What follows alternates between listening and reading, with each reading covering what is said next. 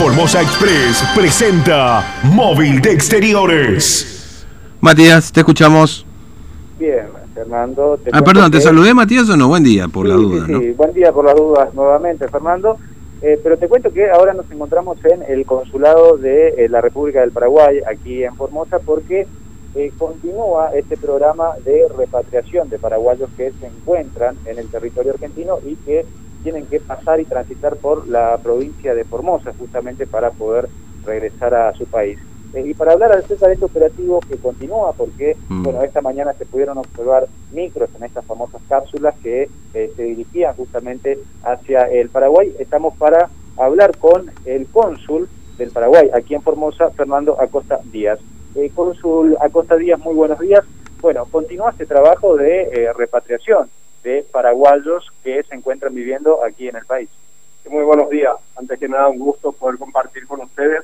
Gracias por el espacio. Y efectivamente estamos desde el inicio de esta pandemia trabajando conjuntamente con las autoridades aquí de la provincia de Formosa y autoridades paraguayas para eh, realizar una repatriación ordenada, más que nada, ¿verdad? Y siempre en colaboración entre las autoridades de ambos países para los connacionales que están varados en la provincia. Hasta la fecha repartíamos 77 personas aproximadamente y en lista de espera tenemos 27 personas. Permanentemente van inscribiéndose entre ellos, por ejemplo, personas que han cumplido su condena aquí. Entonces nosotros eh, también eh, estamos gestionando la repatriación de los mismos. Fernando, aquí te está escuchando el cónsul Acosta Díaz. Sí, eh, cónsul Acosta Díaz, ¿cómo le va? Buen día, Fernando, lo saluda, ¿cómo anda?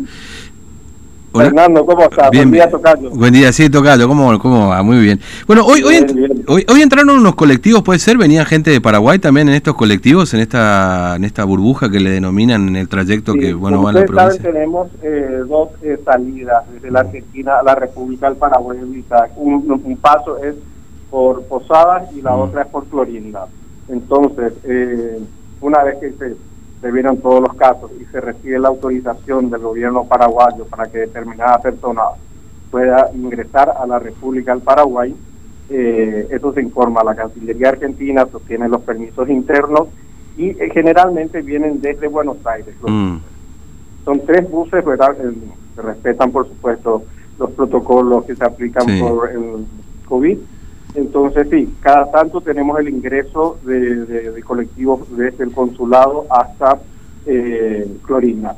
Es importante resaltar que esos vehículos no, eh, no, no, no se quedan en la provincia de Formosa. Mm. O sea, ellos ingresan por Mansilla y van directamente hasta Clorinda, se realizan todos los trámites pertinentes, luego cruzan al, al lado paraguayo y ahí los reciben las autoridades eh, de migraciones paraguayas, el Ministerio de Salud y todo lo que implica a todas las instituciones involucradas en este eh, en la aplicación del protocolo. Mm. Eh, usted mencionaba recién eh, 77 personas y 27 listas de espera que son de Formosa para ingresar otra vez a Paraguay.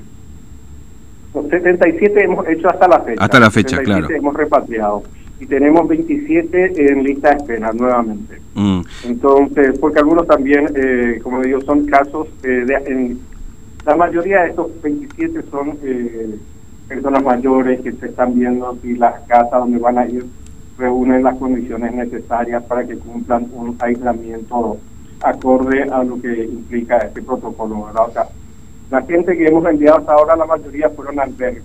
Mm. Ustedes saben, en Paraguay existen los albergues, las mm. personas que están en estado de alta vulnerabilidad van a los domicilios, lo cual requiere un trabajo más coordinado y más... El, proceso lleva mayor tiempo.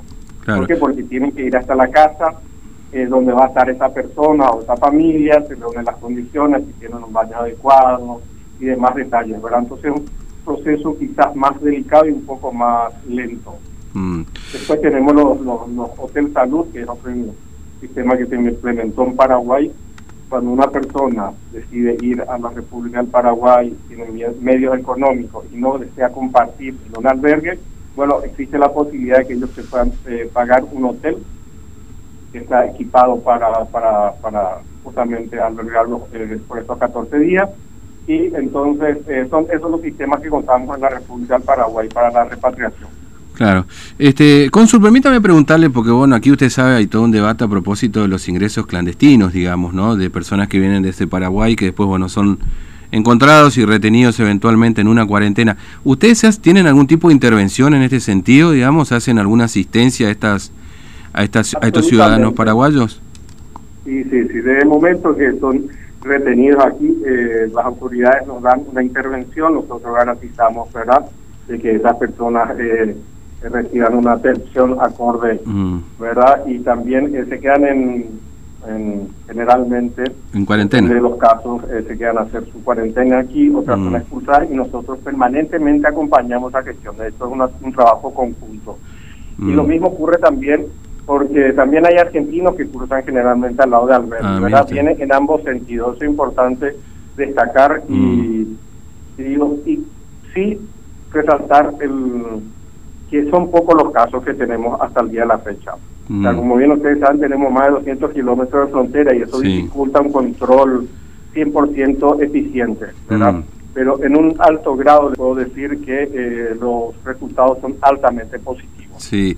Eh, ¿Se puede hablar de algún... Usted mencionó recién argentinos que cruzan al Verdi, digamos, es decir, hay gente que, que, que va hacia el Verdi, no sé, a comprar, no sé a qué va, que, digamos, no sé a qué puede ir, digamos, porque este, también se da esta particularidad. Claro, nosotros acá notamos lo que ingresan, pero bueno, ustedes deben notar desde el otro lado también lo que van ingresando. Pero no hay con ánimo tampoco ni No, no, no, no, simplemente... Pero digo, sí se dan en ambos sentidos y eso es normal en el funcionamiento de, una, de una frontera. sí, totalmente. yo siempre menciono que en estos casos lo que tanto se anhela con el Mercosur, que es la libre circulación eh, de personas y comercio y todo, generalmente se dan en nuestras fronteras.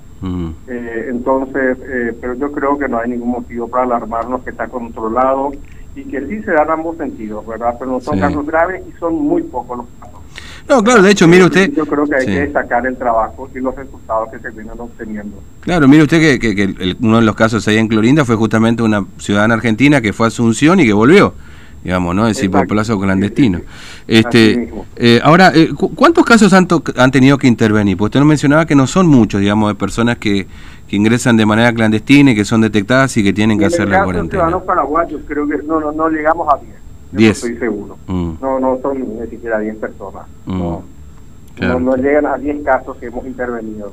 Podría ser 6, 7. El número exacto no tengo, está pero bien, estoy seguro que no, no alcanzan a 10. Entiendo. bueno. Sí es altamente positivo, eso siempre rescato, porque digo, teniendo todo el río, o sea, las 200 kilómetros de frontera, imagínense que, que, que de destacar el trabajo coordinado entre las autoridades ambos márgenes. Eso es importante porque se está coordinando. Mm. Igual que eh, la repatriación de los paraguayos eh, se está haciendo en forma ordenada. Mm. lo cual nosotros siempre agradecemos eh, al gobierno argentino, ¿verdad? porque nos permite que los connacionales ingresen en forma ordenada y puedan ir hasta su respectivo albergue, lo cual hace que nosotros podamos tener un mayor control en el caso de los infectados o contagiados por el por este virus. Claro. Claro. Este... Lastimosamente no ocurrió esto con otros países, ¿verdad? De público conocimiento, pero eh, en este caso me, eh, quiero resaltar eso que hemos logrado eh, con la Argentina, de que los connacionales lleguen en forma ordenada hasta eh, la frontera con Paraguay. Mm. Cónsul, le agradezco mucho su tiempo, Tocayo. Hasta luego. ¿eh? A las órdenes. Muy Un amable. Abrazo, que pasen bien. Un abrazo. Bien, le agradecemos aquí, Fernando, al, mm. cónsul. al cónsul Fernando Acosta Díaz, que tiene la amabilidad de atendernos a hablar justamente de esto, este trabajo que se hace en, en, en conjunto, ¿no?